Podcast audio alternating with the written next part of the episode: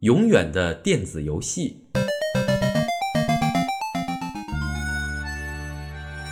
每当打开网络，就会被大量的游戏广告充斥的眼球。不得不说，今天的游戏做得非常的绚丽，各种高科技手段的应用和规则的开发，可以让玩家在第一时间内被吸引。禁不住广告的诱惑，自己也会锁定几款游戏，无聊的时候打发打发时间。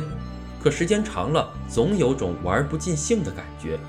我不是铁杆的玩家，或许我真的不了解，有些人废寝忘食的时候，不是去工作，而是玩游戏。甚至去花钱消费游戏里的部分道具或者其他，但我知道存在就有它的道理。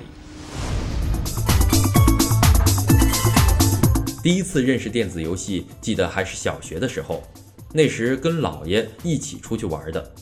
今天不得不佩服老爷的教育方式，因为玩游戏的概念就是老爷主动带我们去认识它的。在我还迷迷糊糊不知电子游戏为何物的时候，就被老爷从自行车上抱下来。到了，就是这里。老爷的话很少，但很精准。前面就是电子游戏的地方。我抬眼望去，就是在街边大树下支了一张方桌，桌子上摆了一台黑白电视机，电视机的前端放了一个方盒子，很多同龄的小朋友围着桌子在观看。有凳子的孩子就跪在凳子上撅着屁股，没凳子的孩子就站在桌边。尽管姿势不同，但是喊话的内容却是空前的一致。我小心又好奇地挤凑过去，垫着脚尖儿，从各种脖子缝之间看到屏幕上一个黑白的小人儿，不停地跳着，好像手里拿着枪，喷着白色的豆豆。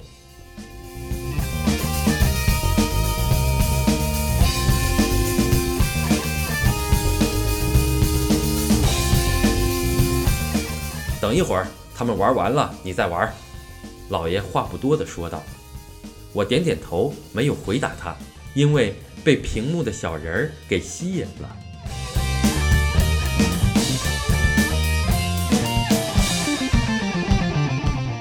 不知过了多久，突然电视机屏幕黑了，随着大家一声整齐的“哦”的声音发出，老板出来了，看了看，说：“停电了，今天玩不成了。”我悻悻地被老爷带走了。那年很小，只记得是上小学的时候。那时能看到这样的新鲜事物，已经感觉很幸福了。玩儿，当时还真的没有想到。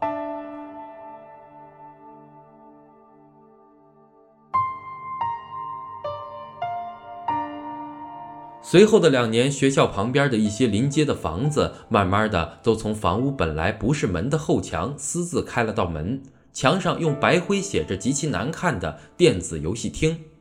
每天放学，总能看到比我大点的孩子三五成群的走进去。每当路过游戏厅门口的时候，我的手总是在兜里不停地攥着可怜的三张一毛钱人民币，那是每天早上的早点钱。那是一张糖饼，两毛七分钱。慢慢的，电子游戏的操作方法成了班级里主要的谈话内容。自己没玩过，自然听不懂。什么红豆楼、双截龙、顶蘑菇的词语量是那时永远排在前排的关键词，根本不用竞价排名。后来我才知道，这说的是魂斗罗、双截龙和超级玛丽。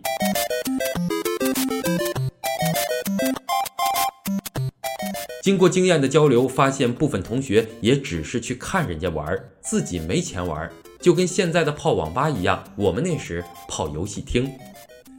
今天爷请玩游戏，就看你们谁跟爷的关系好。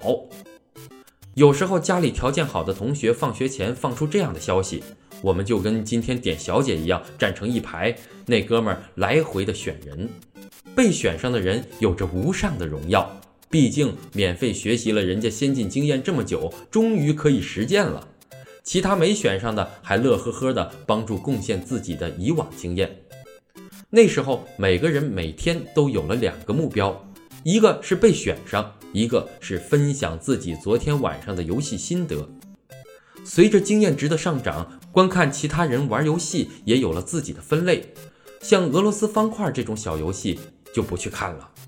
走进游戏厅一看，玩家在玩这种游戏，转身就出来，转移到下一家游戏厅。如果碰到当时的主流游戏的时候，就会待一会儿，继续学习人家的先进经验。那时候身体和精神总是有着激烈的矛盾冲突，那就是看游戏晚了回家被打屁股。当时没有“屌丝”这个词儿，但却是过的这样的生活。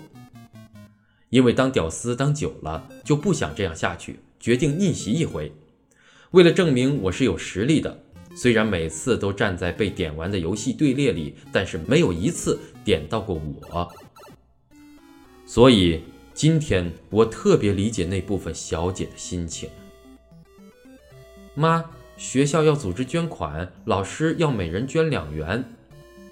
我用排练了多次的台词和语气说道。怎么又捐款呢？每次都两毛三毛的，这次这么多。母亲也很没好气儿地回答道：“我不说话了，但是钱还是顺利的到手了。这一晚我没有睡着，脑海里一直浮现出点人者的种种动作和画面。很快就到了下午，我站在板凳上向大家宣布晚上放学后请玩游戏的事情。”看到大家熟悉的站成一排，内心的虚荣感瞬间爆棚。看着大家期盼的眼神望着我，那种虚荣心的爆发，那种优越感，那种号令天下，种种的那种，都是当时无法形容的。马上烦恼就来了，看着之前全是在一起的兄弟，可是名额有限，该选谁呢？这是最大的困扰。彭刚每天和我一起回家，机会有的是，以后我再单独请他。王斌这哥们儿游戏技术比我好，不考虑。张山这小子不够意思，上次借他橡皮都不给。就这样，在每个人的面前来回走了好几圈都没定下来。人就是这样，在一个阶级的时候，大家可以为共同的理想去合作，而且很团结。但一旦有了一点差距，处在高位的就忘记每个人的好，尤其是利益开始共享的时候，那人的种种所谓不符合自己口味的劣迹就会被放大。选人真的很困难，这时候才发现，原来选人者不是故意的装出一副派头，而是他真正的遇到了选择困难症，他也在不停的考量自己到底该选谁合适。所以选了这么多次，我一直被排除在外。这一次，我做了一个大胆的选择，我选择了之前老不选我的人，而这个人却不在队列当中。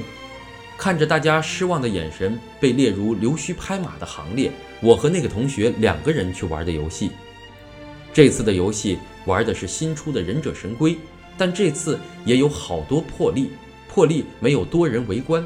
破例在游戏的诱惑下，他很不愿意和我一起玩，但是也没拒绝。破例这次游戏玩完后，我和大家没有了共同语言。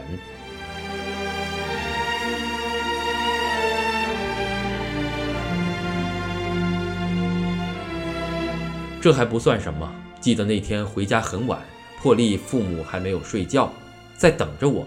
等我不是为别的，是等我回来挨打。